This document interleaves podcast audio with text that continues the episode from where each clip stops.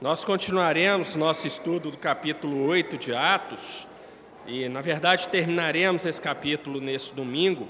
Capítulo muito interessante, muito importante na compreensão da, sobre a expansão do Evangelho nos tempos dos apóstolos. Mas antes de começarmos o estudo, vamos orar? Abaixe a sua cabeça, feche os seus olhos, vamos falar com o nosso Deus. Ó Senhor, te agradecemos por mais uma vez estarmos aqui na tua casa, nessa manhã de domingo, para estudarmos a tua palavra, Senhor.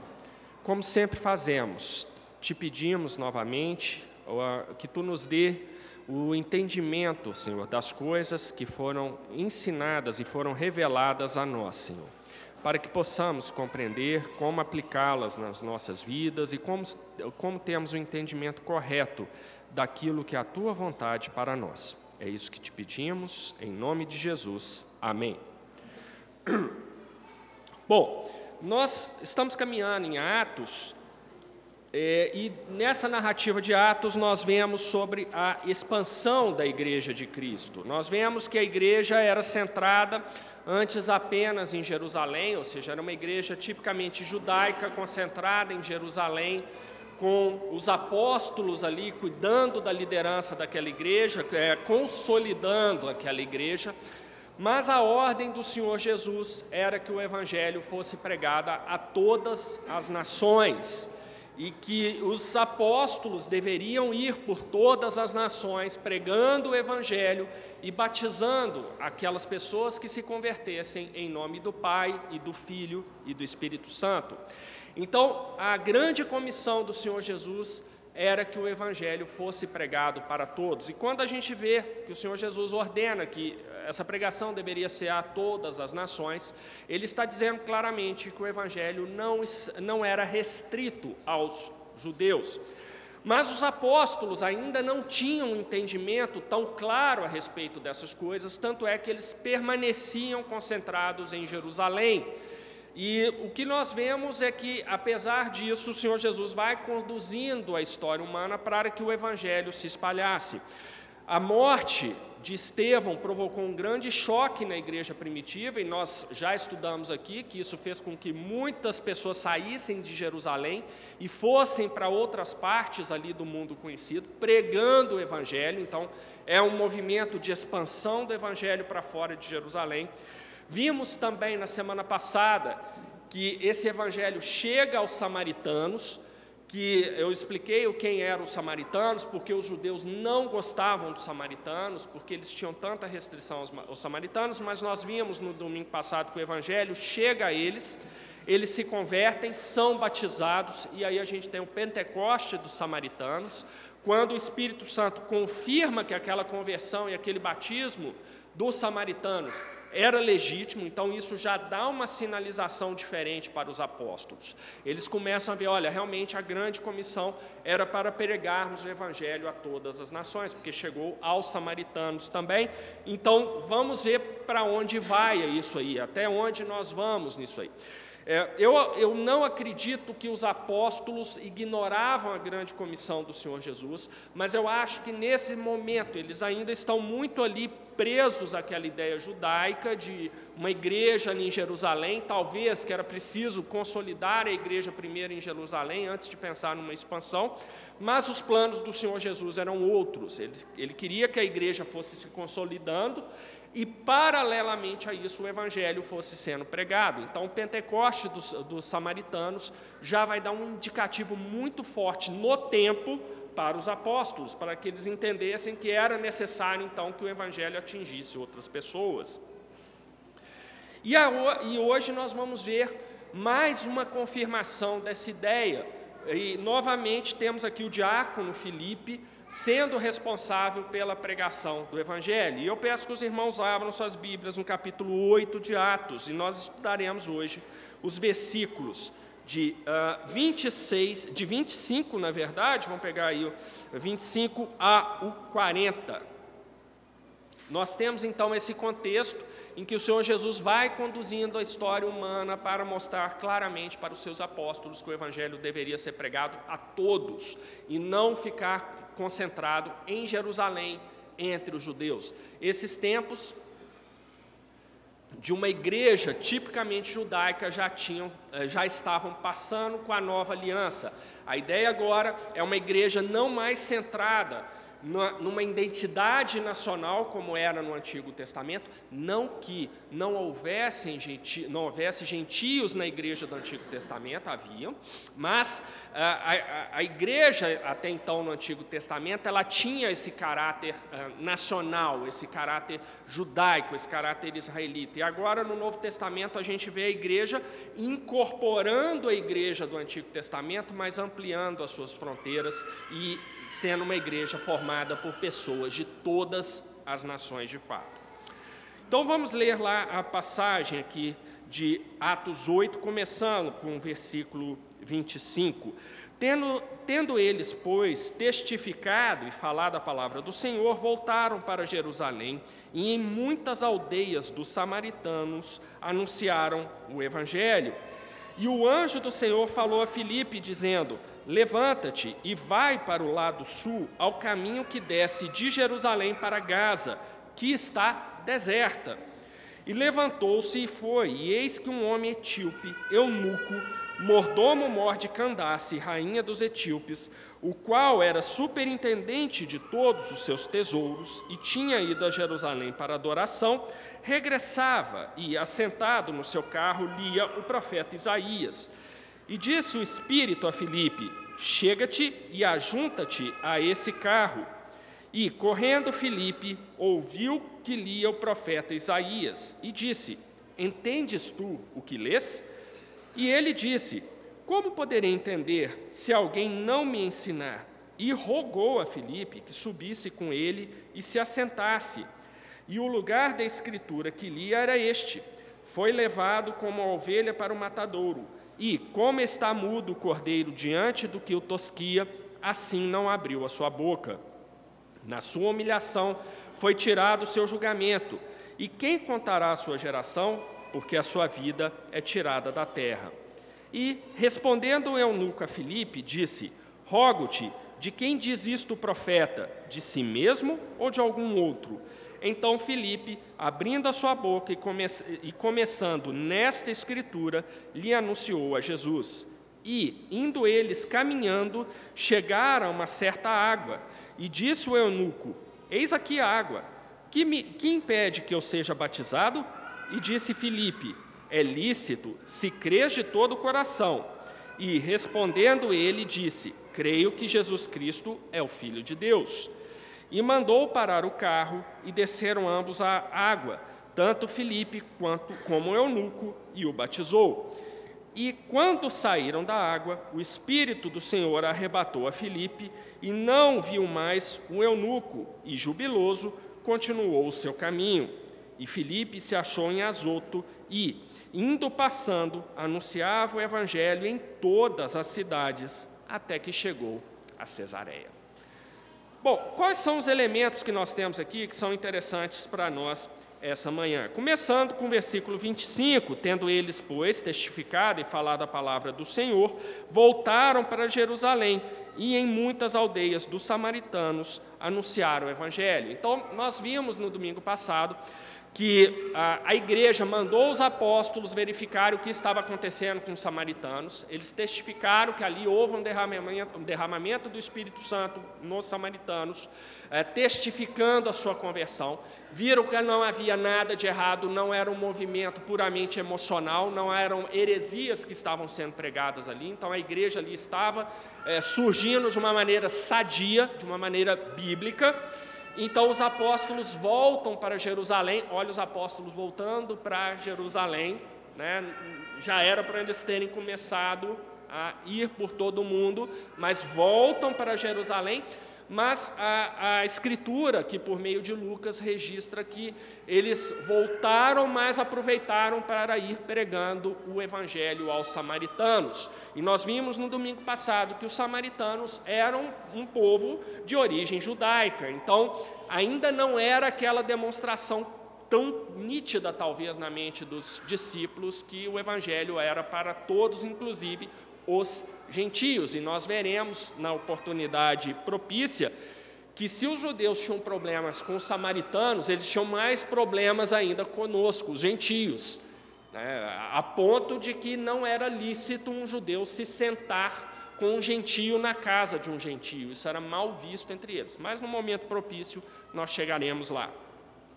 Bom, então eles voltam para Jerusalém, e aí você pode falar, ficou um vácuo ali. Não, a, a, palavra ia sendo pregada nas aldeias dos samaritanos, então o evangelho foi sendo espalhado por aí. Lucas não registra mais conversões e, e mais batismos dos samaritanos, porque o objetivo já tinha sido mostrado no texto anterior, que houve conversão, isso era legítimo, então o evangelho era para aquele povo também, até então rejeitado pelos judeus. Então ele se limita a dizer que o evangelho continuou sendo pregado nas cidades dos samaritanos. Então provavelmente surgiu alguma igreja samaritana, alguma igreja cristã samaritana ali, e aqueles irmãos passaram a congregar ali naquela igreja e o evangelho se fortalecia em mais uma parte. Mas no versículo 26 nós vemos que o anjo do Senhor falou a Filipe, dizendo: Levanta-te e vai para o lado sul, ao caminho que desce de Jerusalém para Gaza, que está deserta. E descer, descer mesmo. Jerusalém está, está num plano mais alto do que, a, do que Gaza. Se vocês se lembrarem dos mapas ali da, da região de Israel, vocês vão ver que Gaza fica no litoral, portanto, é uma área que está ao nível do mar. Jerusalém está um pouquinho mais alto, então descer, descer mesmo, sabe? Eles tinham que caminhar lá para baixo. Só que a ordem do Espírito do Senhor aqui é um pouco estranha, porque fala o seguinte: desce de Jerusalém para Gaza, que está deserta. Ora, se o objetivo do Senhor Jesus era a pregação do Evangelho a toda criatura, concordo que soa estranho assim: para que, que eu vou para um lugar que está deserto? Para que, que eu vou para um lugar que não tem ninguém? E aí tem uma primeira coisa interessante para nós aqui. Ao contrário de nós, Deus tem uma ideia muito clara do todo. Nós já estudamos aqui na EBD, naquela série de estudos que eu dei sobre atributos de Deus, que Deus tem ciência de tudo. Deus é presciente, Deus é onisciente, ou seja, Deus sabe todas as coisas, e devido a esses atributos de Deus, Deus tem sempre uma visão perfeita, plena, completa do todo. Então, se Deus manda ir para um lugar que está deserto, é porque dentro desse plano que ele já conhece em todas as minúcias, era para ir para aquele lugar. Mas nós, agora, isso é Deus, agora, nós não temos essa visão do todo, nós somos seres temporais, nós estamos presos ao tempo, nós não sabemos nada do futuro, o futuro só se torna algo que nós conhecemos quando ele vira presente. Mas nós não temos essa ideia do todo posto que estamos presos ao tempo. Então, nós somos criaturas dessa maneira. E Filipe, então, como uma criatura como nós somos, temporal, ele poderia ter visto essa ordem do anjo e falado, mas não tem sentido eu sair, a, a, a ação está toda aqui com os samaritanos.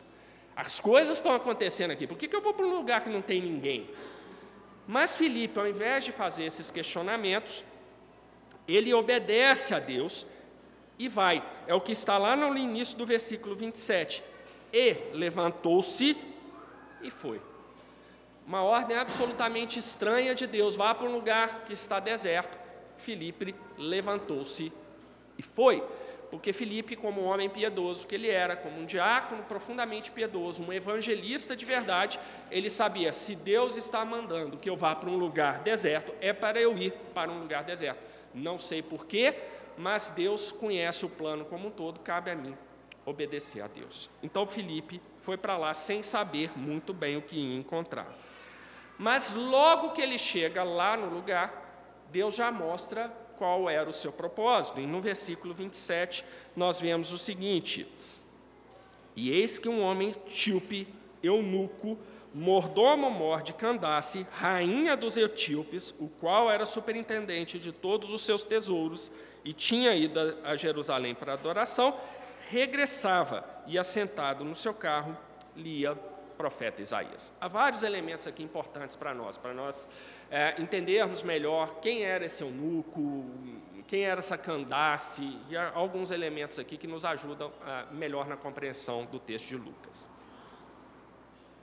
O primeiro é que Lucas realmente era um historiador extraordinário. Reparem, meus irmãos, nesse versículo 27, a quantidade de detalhes que Lucas dá para nós. Ele só faltou colocar o CPF do eunuco, porque ele dá uma descrição precisa de quem era aquela pessoa. Isso daí revela um historiador nato, alguém com preocupação em registrar fidedignamente os eventos que ele estava registrando. É, é, é muito interessante isso daí. Quais são as informações que nós temos sobre esse homem? Primeiro, ele era um etíope. Não pense em etíope da mesma maneira que nós temos hoje. Etiópia é um país, então nós sabemos, está localizado ali na África. Então a gente tem um mapinha, a gente imagina a Etiópia desse jeito. Mas Lucas não escreveu nos nossos dias, escreveu nos tempos do Império Romano. A Etiópia era uma região, não era esse país que nós hoje conhecemos como Etiópia, mas era uma região ali na África que era chamada genericamente de Etiópia. Então, esse homem vinha dessa região. Mas e daí? Tem uma segunda informação, essa sim é muito interessante para nós. Ele era um eunuco. que era um eunuco? Ele era um homem emasculado, ou seja, a sua genitália havia sido removida, numa época que não havia anestesia. Então, os irmãos podem falar, podem imaginar o que esse homem não passou naquele momento. Mas era comum na antiguidade, e isso daí vai ser um hábito que vai, é, uma, uma tradição, melhor dizendo, que vai continuar até o século XX. Se a gente pegar ali o último imperador da China, que foi o Puyi, ele tinha eunucos trabalhando no palácio imperial chinês. Né? Então, essa, essa tradição de se ter eunucos trabalhando para a aristocracia, isso vem da antiguidade até o século XX. E a, a ideia do eunuco era o seguinte: eram pessoas que tinham seus órgãos genitais removidos para que eles pudessem servir a reis, a imperadores da maneira devida. Muitas vezes os eunucos tomavam conta dos haréns desses, desses, ah, desses monarcas. E, claro, não era bom que um homem tomasse conta de um harém uh, numa forma natural. Então, era preciso prepará-lo para ele poder exercer essa função. Mas os eunucos não tomavam apenas conta de haréns, eles exerciam outras funções uh, importantes dentro das várias aristocracias. Há uma informação aqui que é importante para nós nessa questão do eunuco, né? Fica assim, mas por que você está dando tanta ênfase a isso? É eunuco, a gente já sabe o que é, vamos pular, vamos caminhar para adiante. Abram as Bíblias de vocês lá em Levítico 21, de 17 a 21. Reparem que Lucas aqui estava registrando que esse eunuco tinha ido a Jerusalém adorar a Deus, tá? Mas olha o que Levítico 21, de 17 a 21, nos informa. Fala a Arão dizendo: Ninguém da tua descendência, nas suas gerações, em que houver algum defeito, se chegará a oferecer o pão de seu Deus, pois nenhum homem em quem houver alguma deformidade se chegará, como homem cego, ou coxo, ou de nariz chato, ou de membros demasiadamente compridos, ou homem que tiver quebrado o pé, ou a mão quebrada, ou corcunda, ou anão, ou que tiver defeito no olho, ou sarna, ou impigem, ou que tiver testículo maculado Nenhum homem da descendência de Arão, o sacerdote, em que houver alguma deformidade, se chegará para oferecer as ofertas queimadas do Senhor.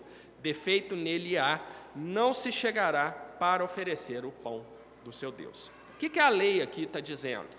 Que ninguém que fosse descendente de Arão, ou seja, da linhagem de sacerdotes do templo, poderia ter qualquer tipo de defeito Inclusive, quando fala aqui que não poderia ter testículo deformado, isso abrangia um eunuco. Um eunuco não podia servir como sacerdote. Tá, mas o eunuco etíope era descendente de Arão?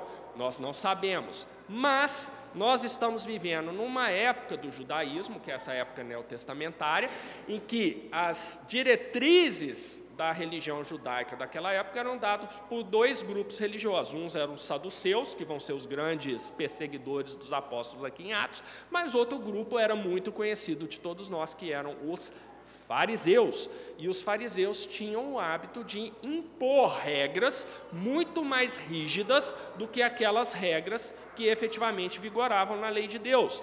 Esse texto que eu acabei de ler com os irmãos em Levítico falava que essas aqui eram restrições para os filhos de Arão, ou seja, para aqueles que iam servir como sacerdotes.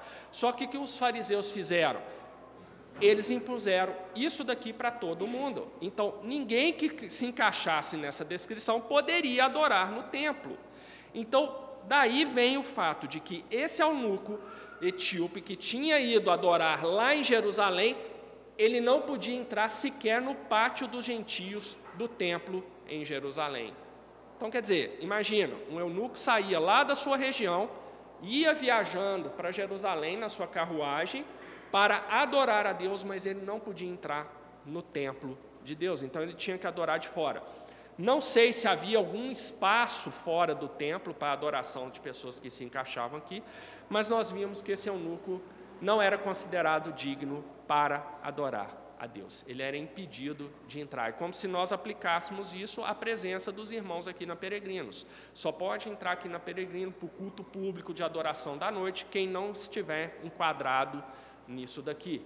E aí mais da metade de nós não poderia entrar, né? Porque aqui fala de defeito nos olhos, e aí óculos eu acho que entra como defeito nos olhos, né? Então é, todo mundo saiu daqui, ia ficar uma meia dúzia de gatos pingados aqui dentro, né? Então olha só como isso era sério, meus irmãos. Nós temos aqui um homem piedoso, um homem que queria adorar a Deus, mas ele viaja para adorar, mas ele não pode sequer entrar no templo, porque ele, como eunuco, era considerado é, impuro para adentrar nas dependências do templo e para adorar. Mas apesar disso, ele foi adorar.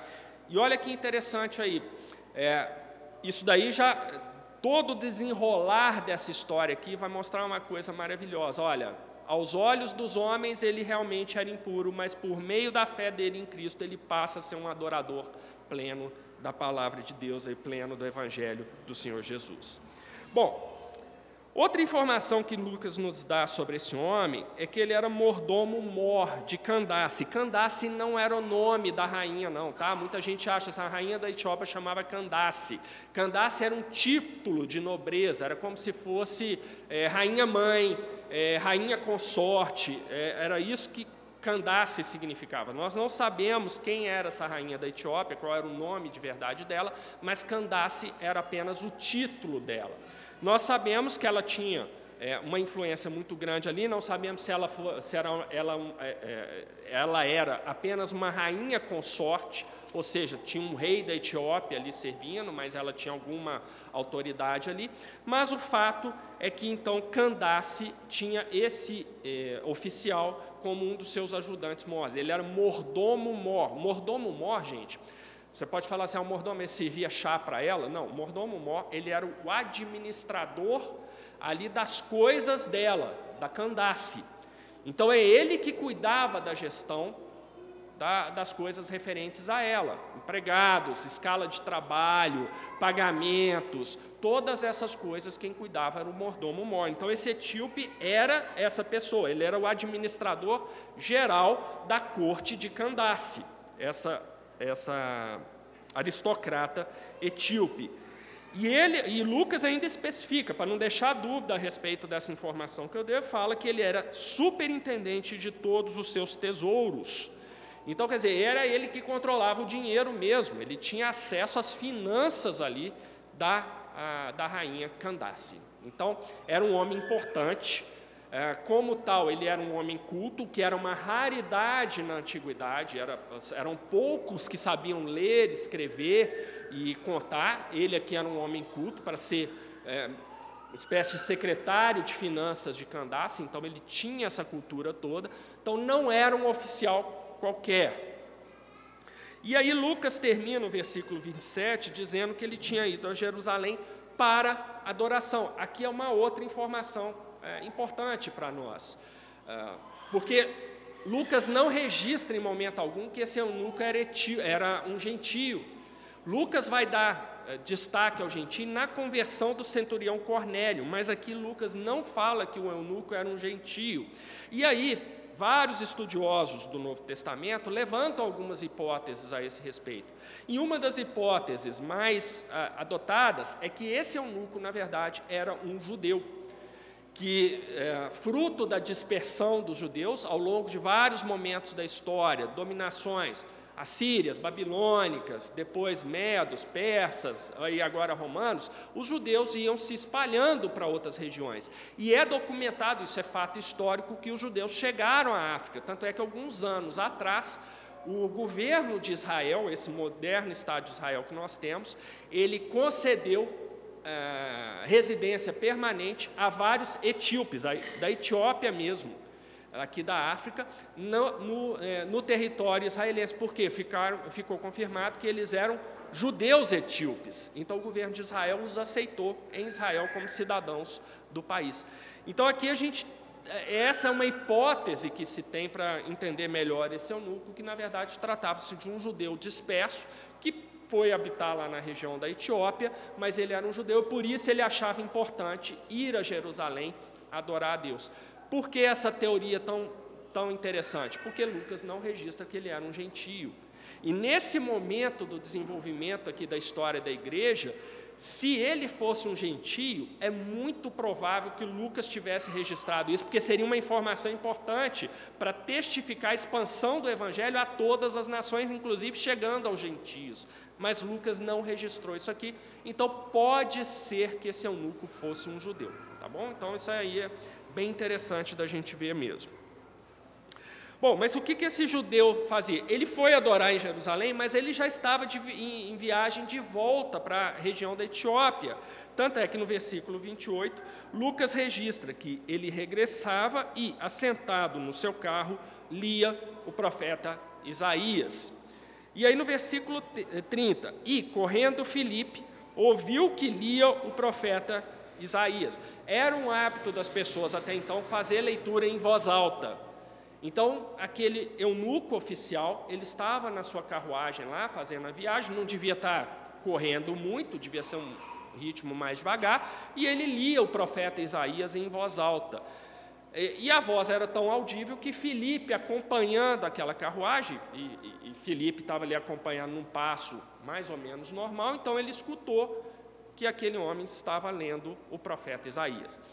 A leitura do profeta Isaías era a Bíblia que eles tinham naquela época. O Novo Testamento ainda não tinha nem começado a ser escrito quando a gente tem esse, esse episódio aqui. Então, a Bíblia daquelas pessoas naquela época era o Antigo Testamento. E aí, então Filipe Vendo que ele lia o profeta Isaías, e mais especificamente, como a gente, como Lucas registra aqui, era a passagem sobre o servo sofredor, lá em Isaías, que é uma passagem messiânica, falava sobre o Senhor Jesus. Filipe, então, inspirado por Deus, vai perceber que ali era uma boa oportunidade de evangelismo e faz a pergunta fatal para ele: Entendes tu o que lês? Isso aqui é muito interessante um homem culto, um homem importante da corte de Candace, estava lendo as escrituras, mas Filipe, como evangelista, ele não estava preocupado se o homem estava recitando direito, ele queria saber se o homem estava entendendo a mensagem do evangelho que estava ali contida em Isaías. Por isso ele faz essa pergunta. E aqui, meus irmãos, nós temos mais uma coisa muito interessante sobre esse eunuco. Um homem importante da corte ali de Candace, vem alguém, um judeu, e pergunta para ele: Você está entendendo o que você está lendo? Se uma pessoa pergunta isso para você, você pode ficar ofendido, né? Você está ali, quem é você? Né, para perguntar se eu estou entendendo. Você está me chamando de idiota? Você está achando que eu não sei ler, interpretar texto? Você podia ficar todo armado contra aquela pessoa. Ainda mais em se tratando de uma autoridade, alguém que era importante. Ao invés disso, Olha no versículo 31 a resposta daquele oficial etíope. E ele disse: Como poderia entender se alguém não me ensinar? Meus irmãos, somente pela atuação do Espírito Santo no coração daquele etíope ele poderia ter dado essa resposta. Olha que humildade de resposta. Como eu disse, ele poderia ter dado uma cortada em Filipe ali, assim, sai daqui, vai embora, você está tá me ofendendo, né? Mas ao invés disso, aquele homem culto, inteligente, com alto cargo, é provável que ele tivesse algumas posses bem interessantes ali. Ele vai e humildemente fala para um desconhecido. Na verdade, traduzindo isso aqui, ele falou: Olha, eu não estou entendendo nada, daria para você me ensinar, porque eu estou sem entender isso aqui. Eu leio, leio, leio e não consigo entender. Meus irmãos, isso é surpreendente. É surpreendente. Quantas vezes a gente não tem é, a postura exatamente oposta quando estamos estudando a palavra de Deus? Aquela coisa, ah, Atos, Atos é, são histórias da igreja, super fácil. Vou preparar um EBD aqui, 15 minutos antes de ir para a igreja, eu dou uma lidinha no texto aqui para apresentar, porque é super fácil de fazer isso. Quantas vezes a gente não tem essa postura? A gente não reconhece que algumas passagens a gente precisa da devida meditação, precisamos suplicar que o Espírito Santo nos ilumine. É um dos motivos que toda vez que eu vou ensinar EBD, eu, é, a oração é para que o Espírito Santo de Deus abra as nossas mentes, para que a gente consiga entender a palavra de Deus.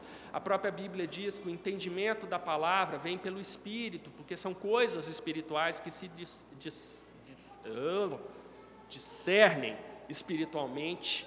Então, você precisa é, dessa orientação do Espírito Santo para um correto entendimento da Escritura. E, de certa forma, foi isso que o eunuco pediu. Ele, na sua humildade de homem profundamente piedoso que ele era, ele enxerga em Filipe ali, falando assim: esse aqui pode me ajudar. O Espírito tocou no coração dele para isso, certamente, e ele fala assim: me ajuda aqui, porque realmente eu não estou entendendo nada.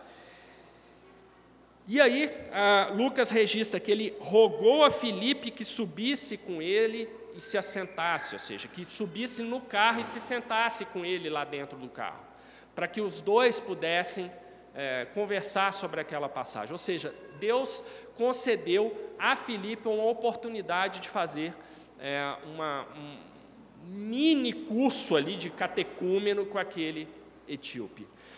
Meus irmãos, isso aqui é muito forte, porque você não subiria na carruagem de um oficial de uma rainha estrangeira sem um convite. E para você receber esse convite, aquele oficial tinha que ver que você tinha algo a acrescentar para ele. E é exatamente isso que acontece quando o eunuco convida Felipe para se assentar com ele. Ali, olha, lado a lado, vamos ficar aqui no.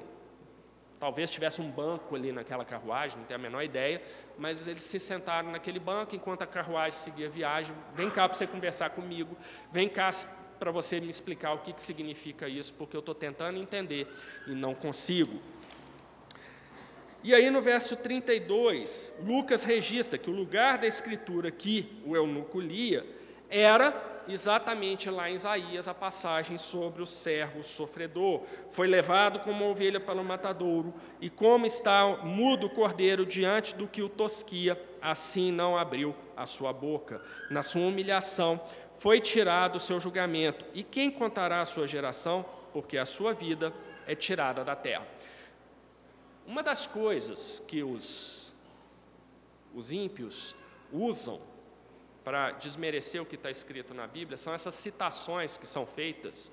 E, e, é comum, lá no Antigo Testamento, você tem citações dos autores do Antigo Testamento a outras partes do Antigo Testamento. No Novo Testamento, você tem várias citações, o apóstolo Paulo é, é, muito prolífico nisso aí, citações a textos do Antigo Testamento, mas não são citações literais, aquelas citações que a gente chama de ipsis literis. São ah, citações não literais, ou seja, são a pessoa capta a ideia, cita a ideia, mas sem ser palavra por palavra. E os ímpios, quando pegam isso aqui, eles costumam muito dizer aqui, mas ele não citou corretamente Isaías aqui porque não é exatamente isso que está escrito em Isaías. Meus irmãos, sabe? Né? A gente pode caminhar para frente, né? Uh, eu vou me abster de comentar esse tipo de argumento, porque, sinceramente, é, é, enfim, vamos lá. Mas não é isso, né? Pega o conteúdo, né, gente? Vamos, vamos pegar o conteúdo lá da passagem de Isaías, olha o conteúdo que está citado aqui por Lucas. Né? Então, vamos, vamos caminhar. E aí, no versículo 34, é, Lucas registra o seguinte: E, respondendo o eunuco a Filipe, disse: Rogo-te De quem diz isto o profeta? De si mesmo ou de algum outro? Aqui o eunuco novamente é extremamente humilde, porque ele poderia ter assim, Felipe explicando ali, ouvindo o eunuco falar e Felipe dizendo algumas coisas, ele podia só balançar a cabeça, igual a gente balança, né? Às vezes você está conversando com alguém, você não está entendendo chongas o que a pessoa está falando, mas por educação você só balança a cabeça, dá uma risadinha, nossa, é mesmo, né? Ainda mais a gente aqui no Brasil, né? Tem aquela frase que fecha bem aquilo assim, não estou prestando a menor atenção, ou não estou entendendo nada, você fala assim, complicado, né? Aí você balança aqui a cabeça, significa que você não prestou atenção, você não está entendendo nada, mas você vai na conversa, né? Seria mal educado, outro tipo. O eunuco podia ter falado isso, né? Virado para Filipe, complicado, né? E aí encerrado. Mas esse eunuco dá outra prova da sua humildade e da sua piedade. Ele expõe para Filipe a sua dúvida precisa, já que aquela passagem em Isaías é sobre o servo sofredor, fala sobre esse cordeiro que é tosquiado, é agredido e não abre a sua boca, esse cordeiro que sofre, ele está perguntando: Isaías está falando sobre ele mesmo ou isso aqui é uma alusão a alguém? aí a oportunidade que o Espírito dá a Filipe para pregar o Evangelho do Senhor Jesus aqui. E aí nós vemos na Bíblia que Filipe, então, lá no versículo 35, responde o seguinte: Então Filipe, abrindo a sua boca e começando nessa escritura, lhe anunciou a Jesus. Ou seja, Filipe explica para ele: olha, isso aqui é falando sobre o Messias, o Messias que veio, o Messias que é o Redentor, que trouxe a palavra de salvação para todos os pecadores. E aí é muito forte também nós imaginarmos que se aquela hipótese de que esse eunuco era um judeu, isso vai ficar mais forte ainda, porque os judeus esperavam um Messias triunfante, um Messias que libertasse o povo de Israel do jugo dos romanos. O Messias, que se Jesus é o Messias, então que ele viesse para acabar com o Império Romano. E não aconteceu nada disso, eles continuavam debaixo do poder do Império Romano. Então, eh, eu imagino que para esse eunuco deve ter sido surpreendente. Olha, esse Messias glorioso, esse Messias que traz a salvação para Israel, não é esse Messias que veio acabar com o Império Romano, pelo menos não agora. Uh, pastor John Piper, ele tem uma, um, um comentário que é muito interessante a esse respeito, né? essa expectativa dos judeus pela vinda de um Messias triunfante. E ele fala assim: os judeus estão certos, e eles têm que manter essa, essa expectativa da vinda do Messias triunfante. Só que o problema é que eles erraram a ocasião, que o Messias triunfante ainda vai vir. Ele já veio numa primeira vez no estado de humilhação, mas ele voltará triunfante. Então eles não estão errados.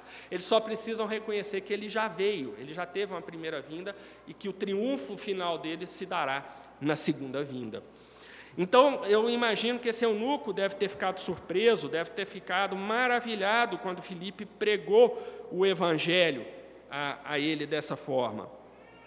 E aí, no versículo 36, uh, ah, Lucas registra o seguinte: E, indo eles caminhando, chegaram a uma certa água. Quer dizer, aqui na minha Bíblia tem a tradução precisa mesmo. Chegaram lá num lugar que tinha água. Não sabemos se era mar, já que Gaza ficava no litoral, não sabemos se está se referindo ao mar ali que banhava, se era um lago, uma lagoa, o que, que, o que, que tinha ali. Chegaram a uma certa água.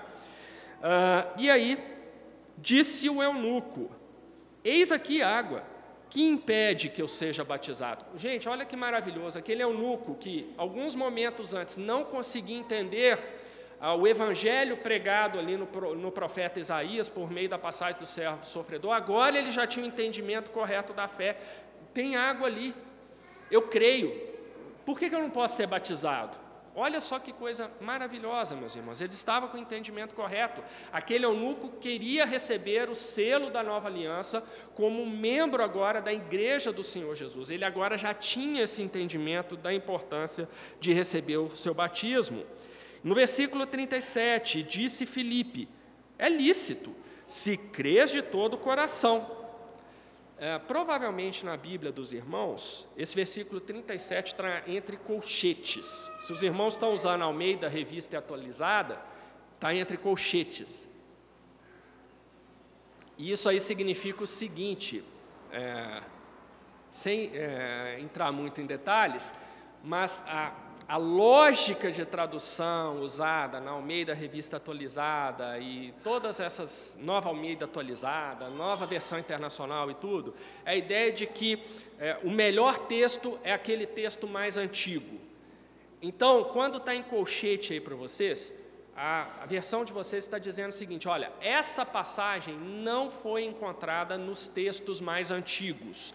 Então, isso aí pode ter sido acrescentado por algum escriba posteriormente para ressaltar a necessidade de que, né, uma vez que você crê, você tem que prestar uma pública profissão de fé e depois ser batizado. Então, há essa ideia de que o versículo 37 aí é um acréscimo posterior é, de um, algum escriba para ressaltar que ele tinha que fazer a profissão de fé para testar que ele era crente.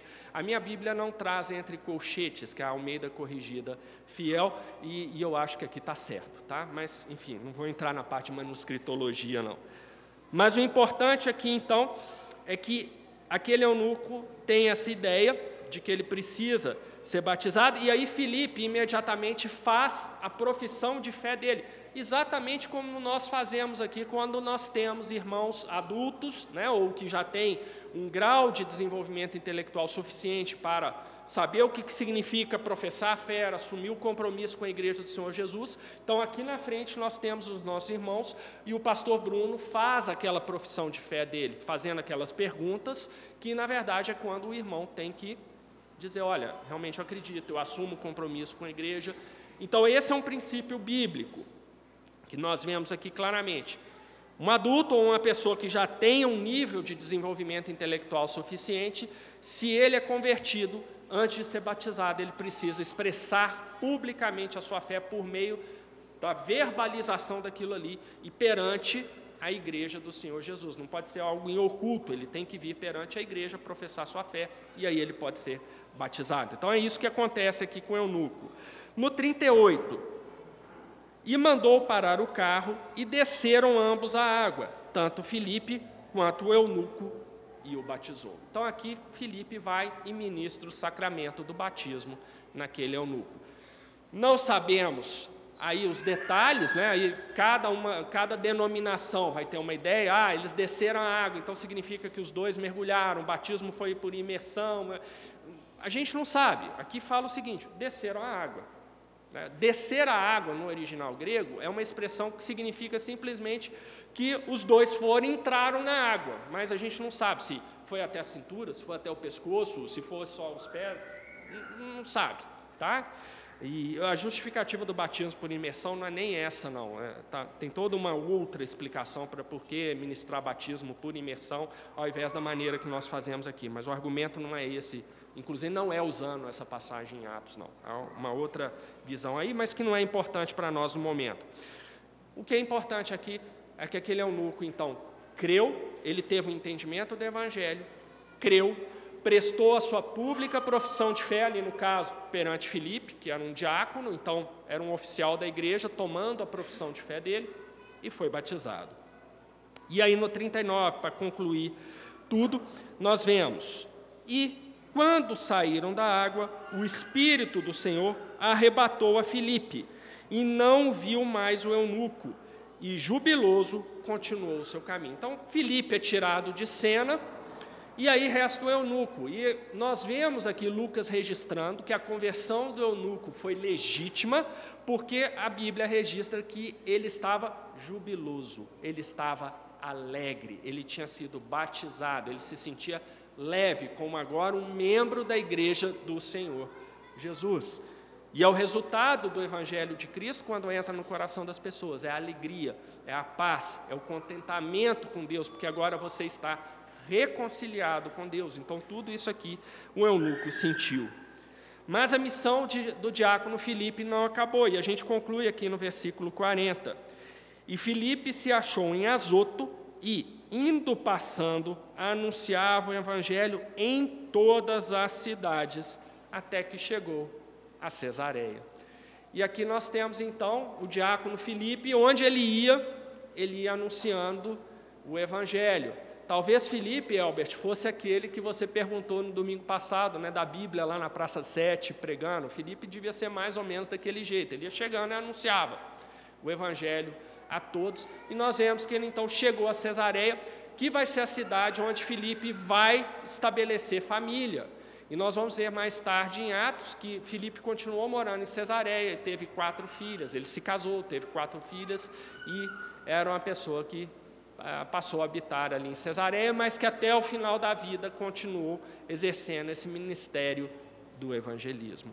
Então, o que, que nós temos aqui, meus irmãos? Nós temos, mais uma vez, a igreja do Senhor Jesus e principalmente o Senhor Jesus conduzindo a história humana, mostrando para os seus apóstolos que o Evangelho tinha que chegar a toda criatura. Agora o Evangelho chega a alguém lá da região da África, ali do norte da África. Então o Evangelho, talvez esse eunuco ao chegar lá, ele tendo o cargo que ele tinha, ele provavelmente pregou o Evangelho lá no norte da África, onde ele ficava. Então, o Evangelho, apesar dos apóstolos ainda lá em Jerusalém, quietinhos lá, administrando a igreja lá com seus problemas, mas o Evangelho começava a se espalhar.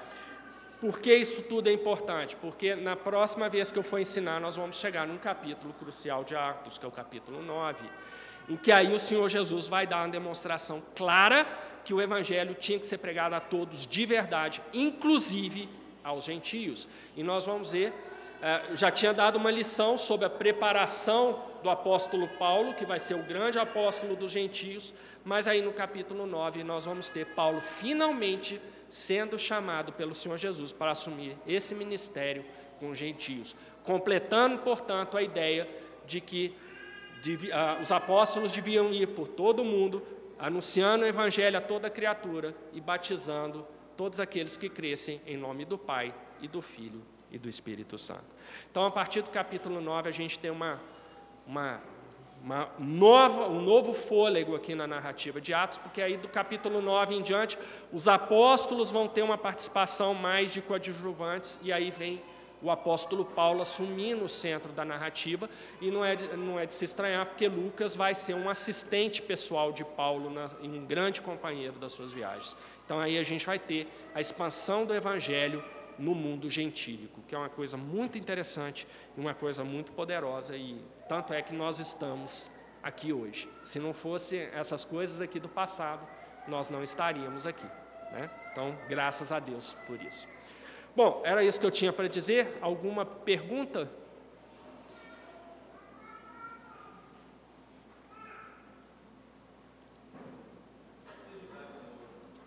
Então tem o Elbert e tem o Natan também.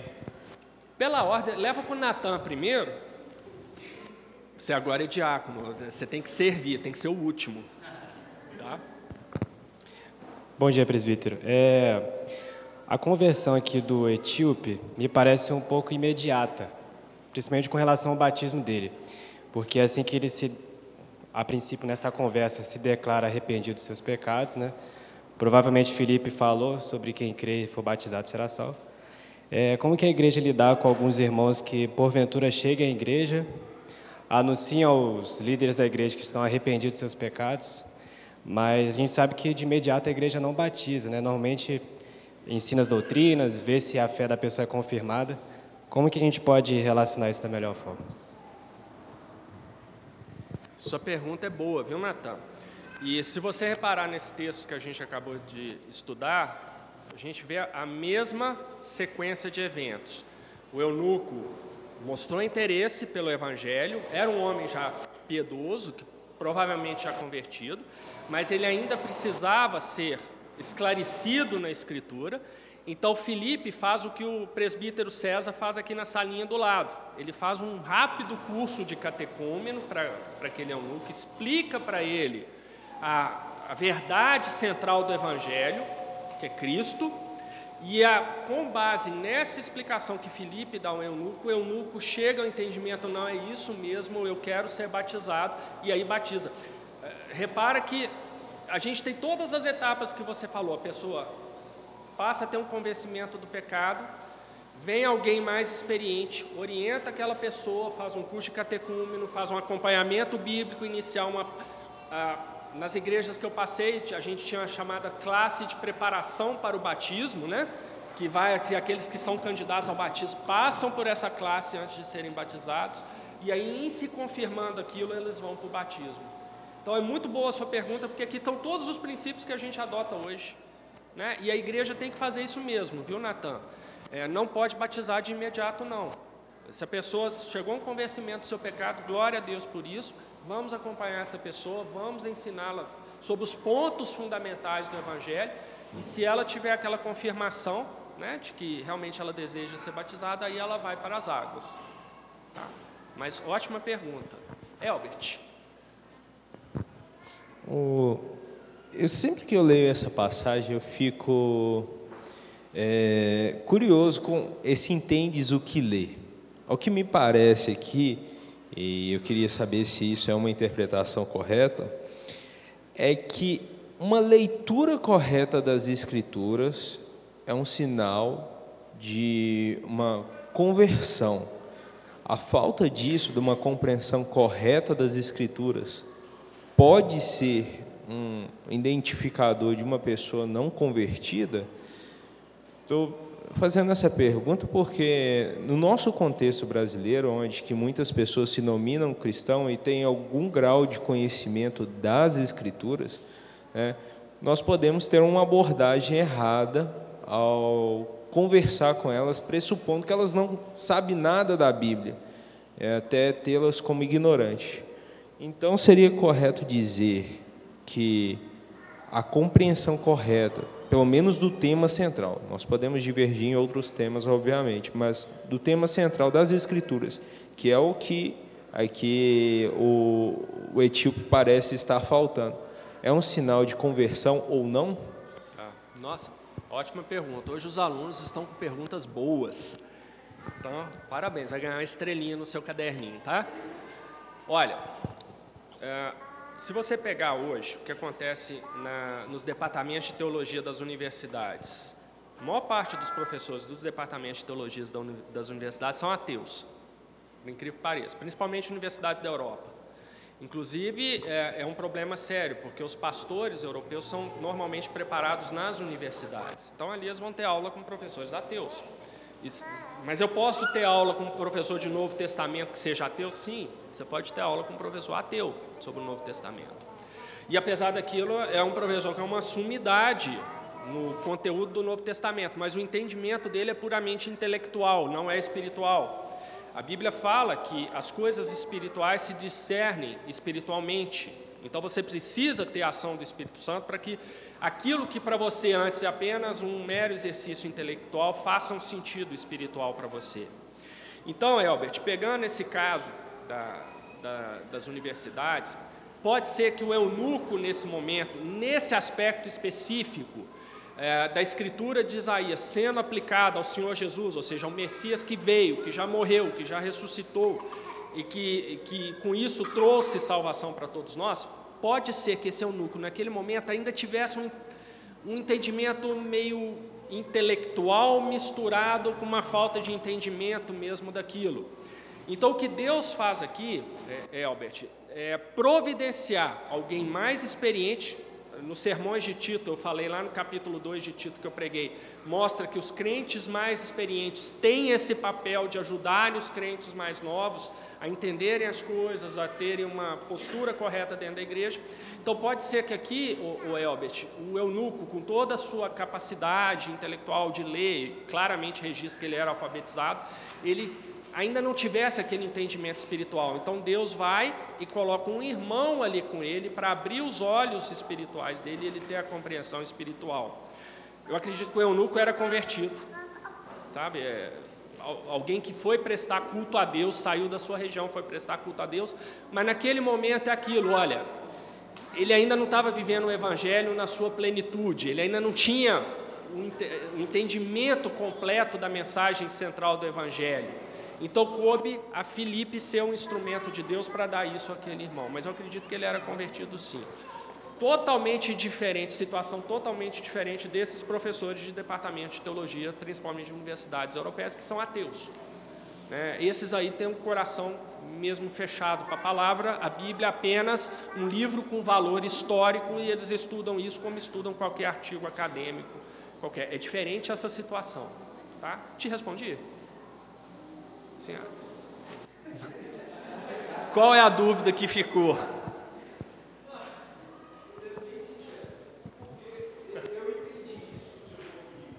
Mas eu entendi seu ponto de vista, até quando você aplicou a aula, de que era, ele era convertido, mas fazendo um paralelo mesmo de que uma pessoa que não tem uma compreensão, até pegar de um, de um, leigo, não necessariamente um doutor em línguas hebraicas, em algum um método histórico crítico de interpretação das escrituras, falando de um povo leigo comum. Ele lê os salmos na, na, casa dele, muitas das vezes tem a Bíblia aberta lá Salmos 91, Salmos 23, o que quer que seja, mas essa pessoa não conhece de fato o tema central das escrituras, que é revelar a Cristo.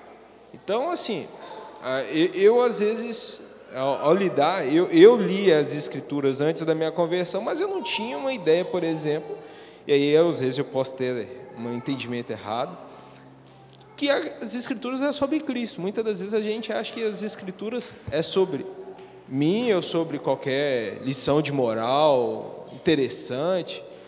Pode ser que isso seja um marco identificador de uma pessoa crente ou não, essa falta de entendimento correto das Escrituras?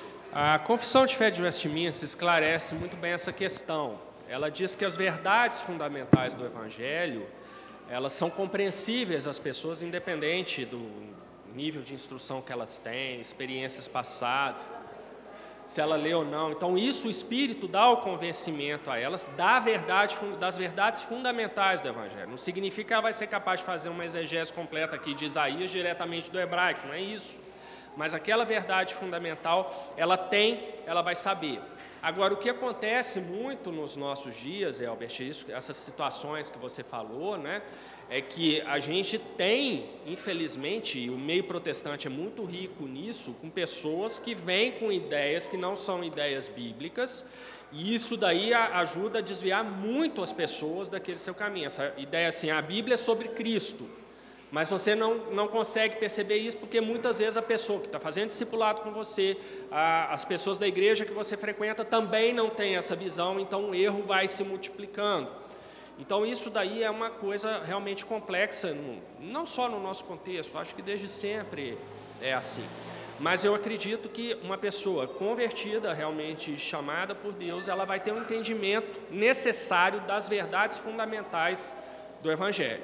Se ela tiver, estiver numa igreja fiel à palavra, é, sendo devidamente acompanhada, ela vai crescer nesse conhecimento, nesse entendimento das coisas de Deus. Então, ela vai progredir no seu processo de santificação.